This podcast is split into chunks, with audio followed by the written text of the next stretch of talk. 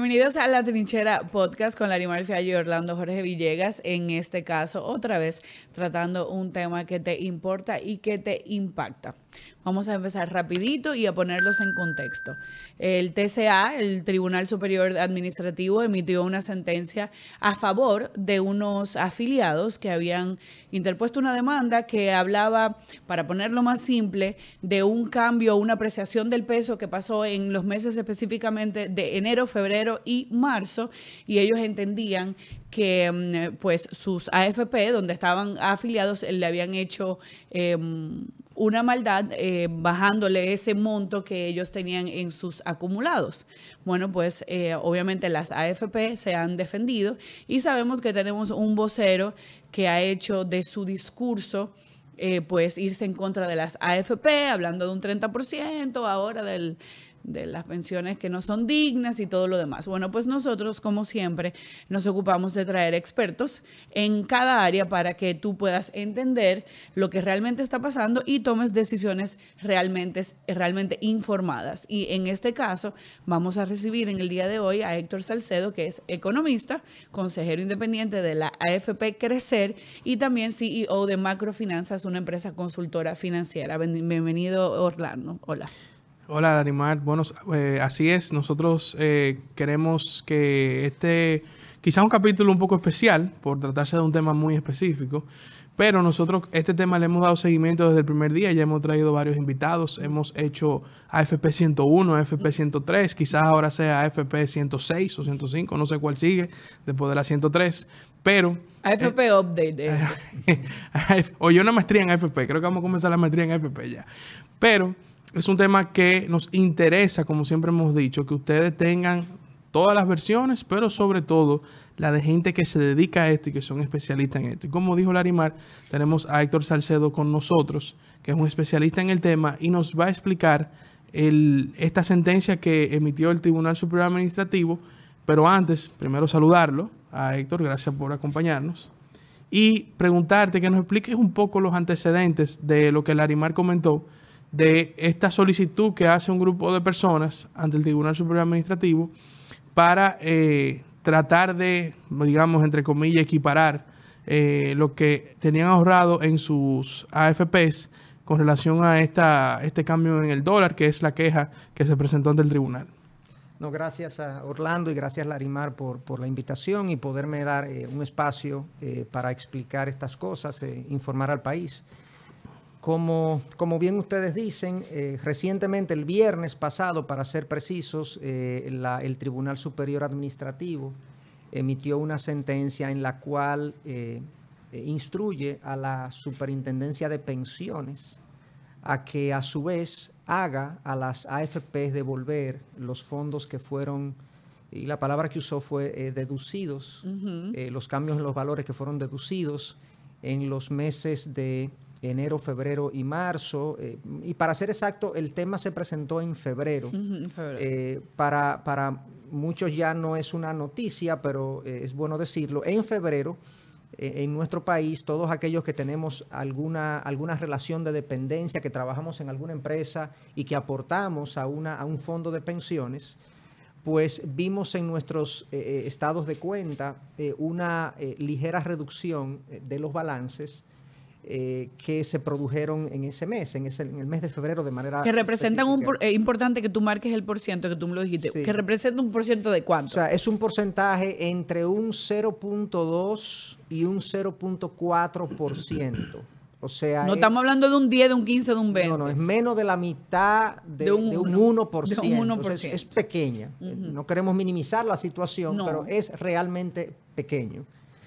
Eh, eso eh, detonó cuestionamientos y generó cuestionamientos y preguntas y demás. Y ciertamente, si tú comparas lo que fue el fondo en febrero versus lo que fue el fondo en enero, sí hubo una reducción. Pero si tú comparas el fondo de febrero del 2022 con febrero del 2021, no hubo una reducción. Okay, Fue del mes de febrero al mes, del mes de enero al mes de febrero. Fue la rentabilidad mensual que se afectó, no la rentabilidad anual. ¿Me explico? Porque la rentabilidad, para también haciendo un bachecito ahí, la rentabilidad respondía a todo esto que eh, el fenómeno que habíamos estado viviendo del tema de que nos llenamos de dólares y todo lo demás, Sí. pero realmente de febrero a febrero no hubo un cambio, simplemente nos acostumbramos a esta, Correcto. a O esta. sea, de febrero a febrero no hubo una disminución de la rentabilidad, o sea, no hubo eh, una reducción del fondo, hubo un aumento del fondo, pero de enero a febrero sí la hubo.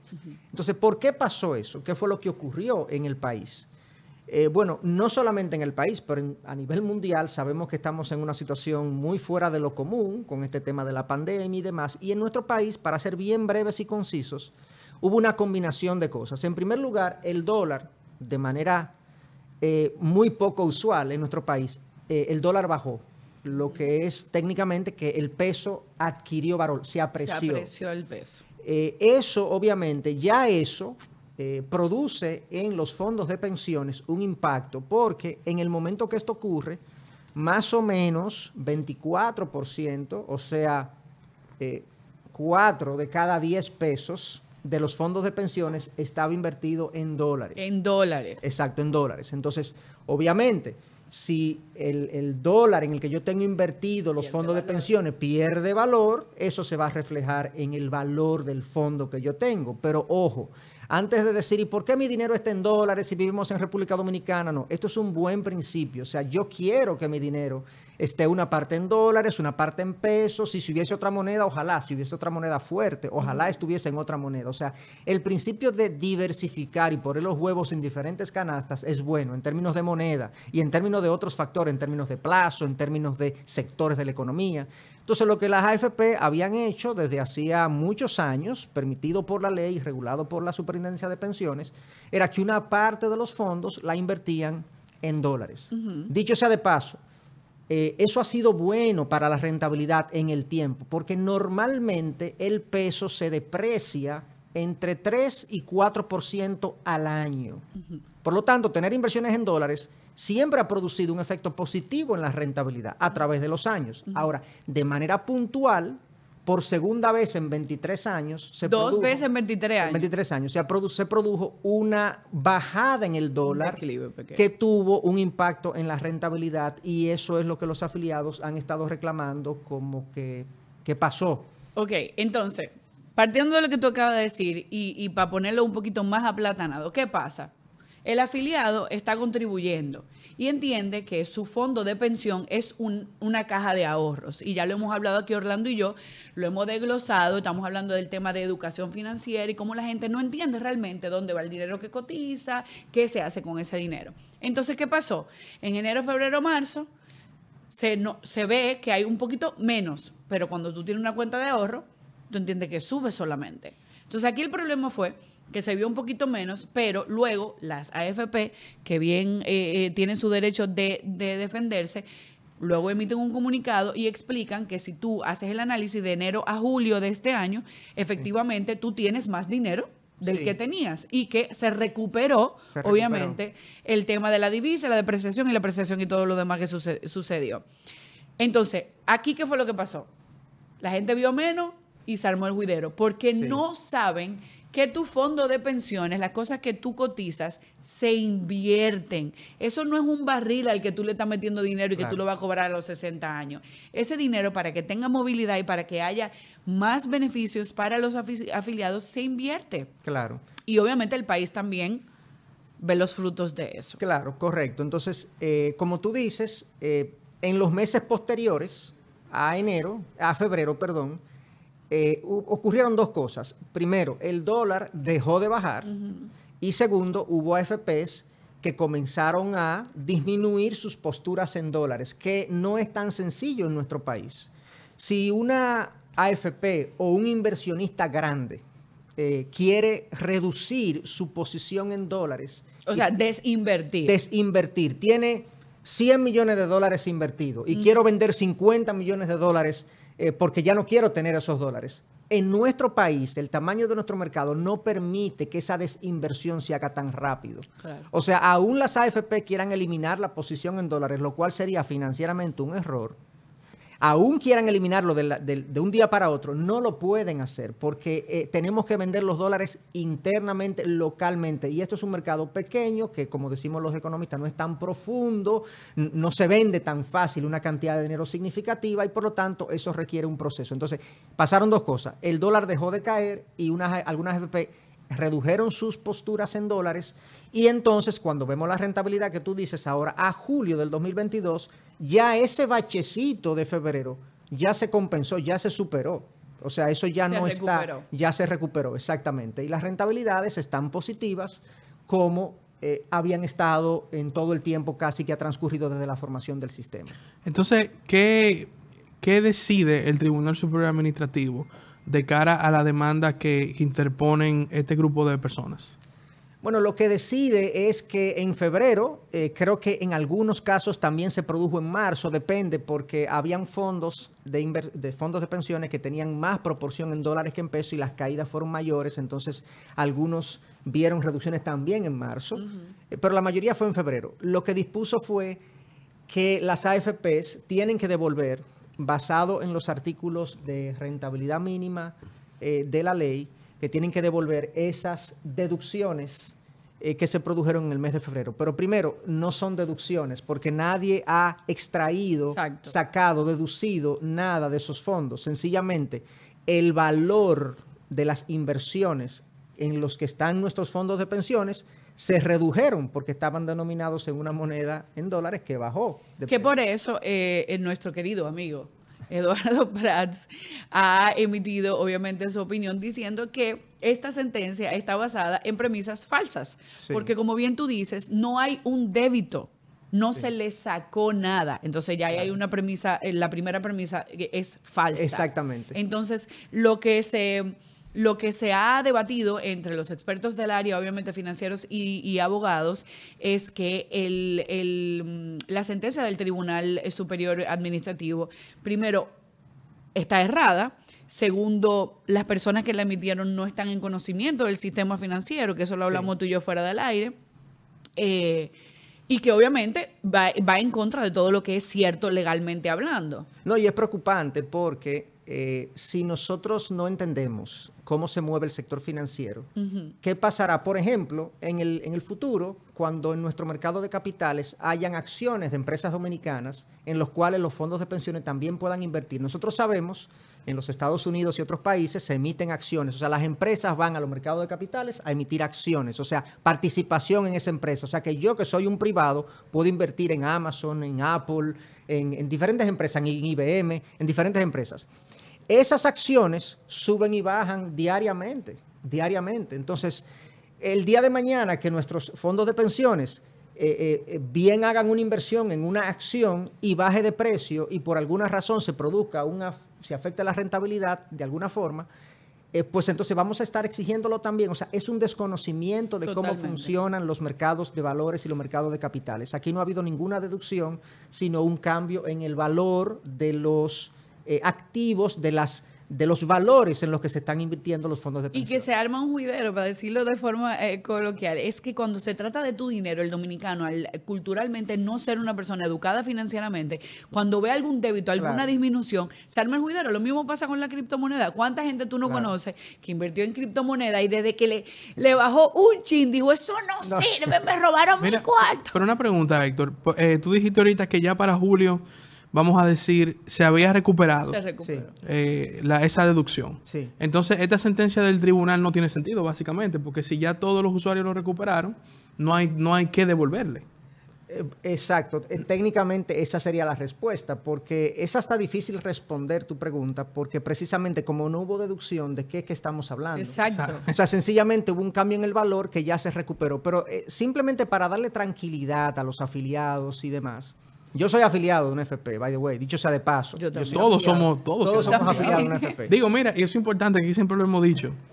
Somos afiliados porque estamos en una nómina y Claro. cotizamos en la seguridad social. Claro. Pero aquí hay mucha gente que reclama su 30%, su 40%, pero no cotiza en AFP. Eso es lo primero que usted tiene que averiguar. Si usted cotiza o no en AFP, lo hemos dicho muchísimas veces aquí eso. Exactamente. Pero yo quería eh, simplemente eh, indicar algunas, algunos datos importantes. Mira, el sistema tiene aproximadamente 22, 23 años de creado. En esos 22, 23 años de creado, las AFP o los fondos de pensión han generado una rentabilidad promedio de un 12%. O sea, eso es mucho más de lo que cualquier persona de manera privada hubiera podido conseguir. Si le damos su dinero y le decimos inviértalo, eso es más de lo que hubiese podido conseguir. Segundo, para beneficio nuestro también, ese 12% que hemos ganado ha sido reinvertido. No nos hemos comido esos intereses. Por lo tanto, al día de hoy, de hecho, si tú sacas el balance de las cuentas de capitalización individual, mira, casi un 45% viene de la pura rentabilidad que se ha conseguido. O sea, que ha habido un trabajo hecho en favor del afiliado. Eso es lo primero que quería mencionar. Lo otro que es parecido es que si tú calculas lo que las AFPs han generado en rentabilidad en favor de los afiliados, es más o menos, según mis cálculos, alrededor de 4 o 5 puntos porcentuales adicionales a lo que yo hubiese podido conseguir anualmente eh, si yo hubiese podido invertir.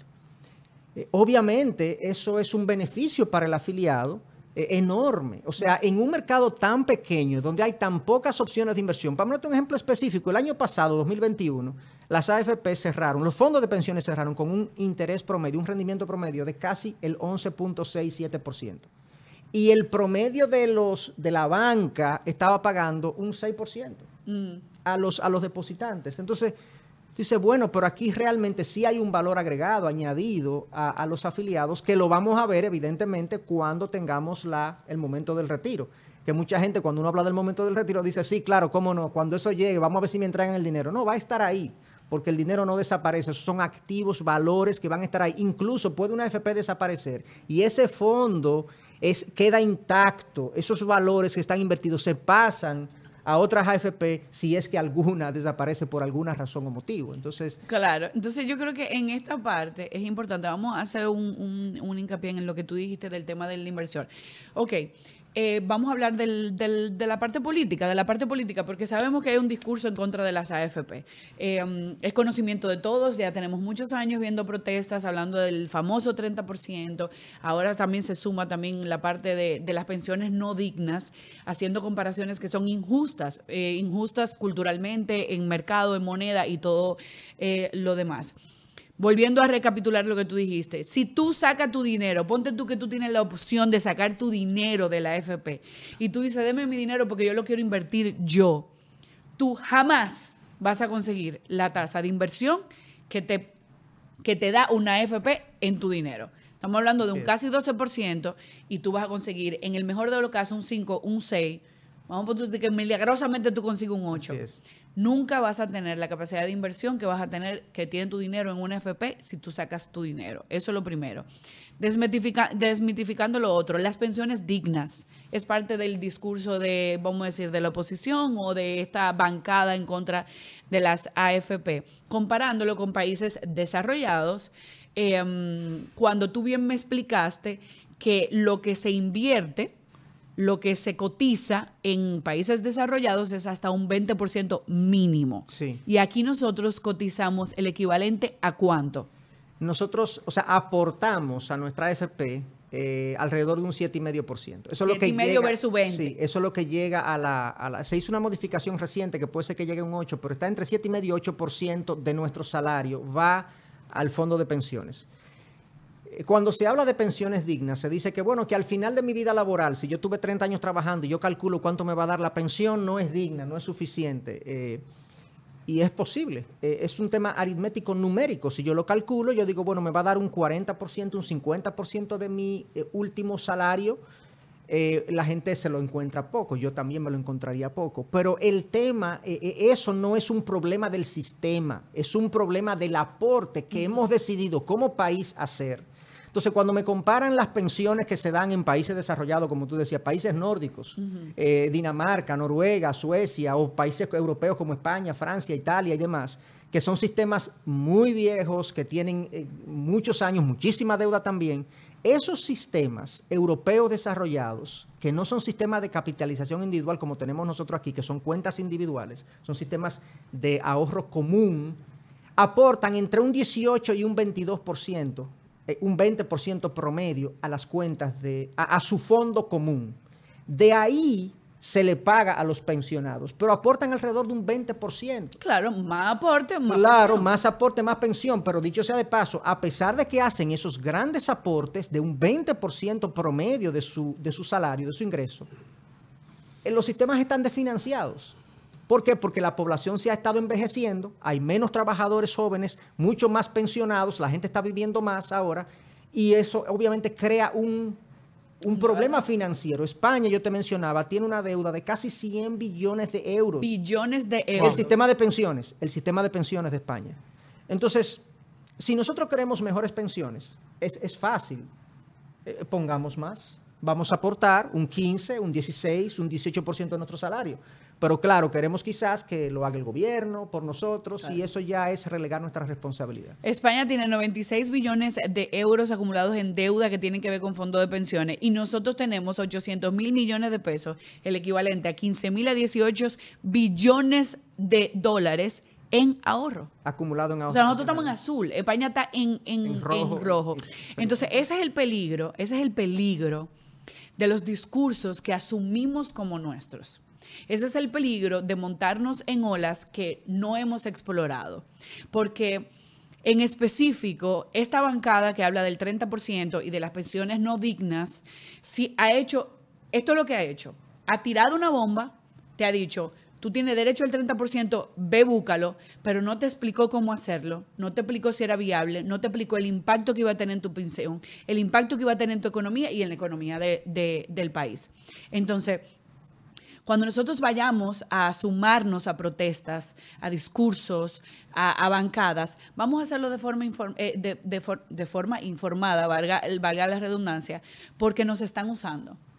Nos están usando por un bien político que es solamente de la persona que está haciendo ese discurso.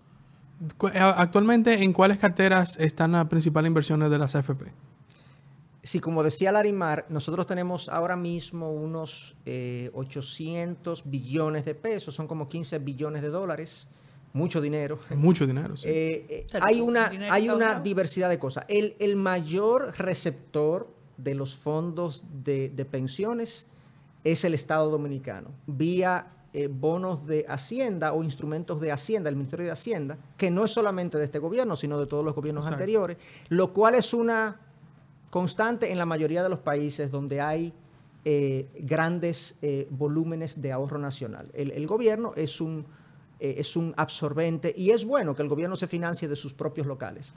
Y número dos, el Banco Central. O sea, Hacienda y Banco Central tienen eh, una buena parte, más del 60%, 60 y tanto por ciento de eso. La razón de eso también es en parte que nuestro mercado de capitales, que viene desarrollándose con cierta rapidez, todavía no ha logrado un volumen, poder capturar un volumen más significativo de recursos, pero ellos tienen el resto de lo que no tiene el gobierno, como un 35, un 30, 35% del resto de los fondos. Y dentro del sector privado hay bonos de diferentes tipos de empresas, de construcción, de turismo, de energía, hay fondos de inversión, fondos de inversión inmobiliario, sector turístico tiene emisiones de bonos.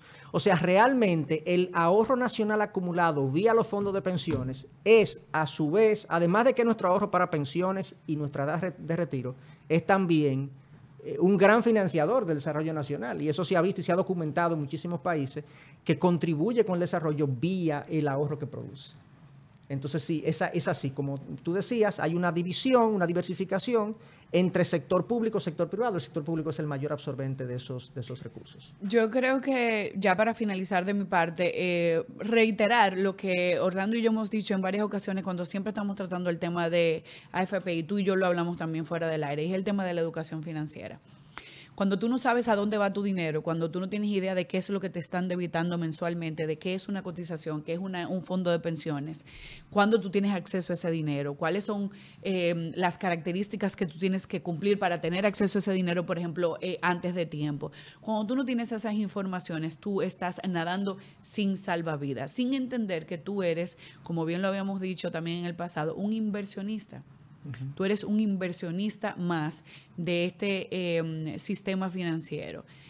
A las AFP, así como podemos defenderlas en casos como el de hoy, también recordarles que ustedes tienen que educar al dominicano de a pie todos y cada uno de los cotizantes, desde el que cotiza mil pesos hasta el que cotiza 20 mil pesos, tiene que tener una idea de qué es lo que está pasando con su dinero. Tiene que entender mínimamente lo que es un fondo de pensión. Y de esa manera nosotros amortiguamos el impacto de la inconformidad, de la desinformación, de, mm, de las vendetas políticas, de esas ganas que tienen muchos de perpetuarse en el poder eh, a costa de aquellos que no entienden nada. Entonces ese es mi, mi, comentario final. Nosotros tenemos que educarnos en todo lo que compete a nuestras vidas, porque si no estamos dejando que otra gente... Ah, ¿Tú me permites decir algo? Claro que, sí, por supuesto. Eh, hay un refrán muy conocido que sabemos que es que nadie sabe lo que tiene hasta que lo pierde. Mm. Nosotros no sabemos eh, lo bueno que es ese sistema hasta el día que ojalá no ocurra, lo perdamos. Hable con cualquier chileno que usted conozca. Exactamente. Yo he pensionado, por así decirlo, un par de colaboradores que han trabajado conmigo en mi empresa, gente mayor, gente que ha estado ahí conmigo por unos años y ha llegado a su edad de retiro. Y cuando llega su, su fondo de pensiones y le dice, mira, tú tienes tanto, te podemos dar una pensión y demás, dice, oye, pero yo no sabía que yo tenía esos chelitos ahí. O sea que cuando ven el beneficio llegar, eh, no anticipaban que era tan bueno y que había un buen fondo y que ellos van a poder descansar hasta cierto punto en ese fondo que habían acumulado. Eso por un lado. Y por otro lado, eh, a nivel de la economía, yo no sé qué sería de nosotros, de la estabilidad que hemos tenido en los últimos 15 años, si hubiese sido posible sin los fondos de pensiones. Yo dudo mucho que nuestra estabilidad y nuestro crecimiento hubiese sido posible en ausencia de los fondos de pensión. O sea que nadie sabe lo que tiene hasta que lo pierde. Cuidemos este sistema. Es, es mejorable, hay que hacerlo, hay que mejorarlo. Claro. Pero es bueno dentro de, lo, dentro de las opciones que hay.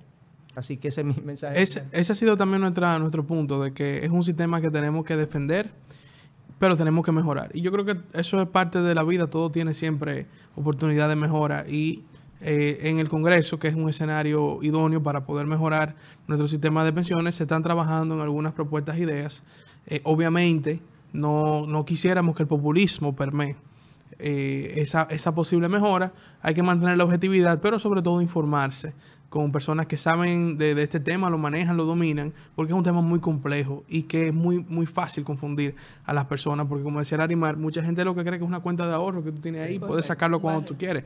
Es, es algo, es muy diferente a una cuenta de ahorros. Eh, Héctor, gracias por acompañarnos, por hacernos esta explicación de, un tema bien complejo, porque realmente es complejo entender eh, eso que ocurrió en esos meses de cara a un usuario que repito, ve esto como una cuenta de ahorro, pero tu explicación nos ha arrojado luz y sobre todo, eh, entiendo yo, deja sin sentido la sentencia emanada por el Tribunal Superior Administrativo una vez que ya esos fondos, esa, esa deducción mínima, tú mencionaste, un 0.2, 0.4%, ya en, para julio los usuarios la habían recuperado, que yo creo que ese es el principal mensaje de, este, este podcast contigo, donde lo, lo has explicado magistralmente. Gracias, gracias. Muchísimas gracias, Héctor, por estar con nosotros. Bueno, nosotros cumplimos la misión de otra vez explicarte las cosas con cucharitas, esos eh, temas que te importan y que te impactan. Este fue el episodio 37 de La Trinchera y recuerda seguirnos en todas nuestras plataformas. Estamos en YouTube, en Spotify, en Apple Podcasts, en Instagram, en Twitter y en todos lados como Falla Media. Prende la campanita para que recibas la notificación de nuestro próximo episodio.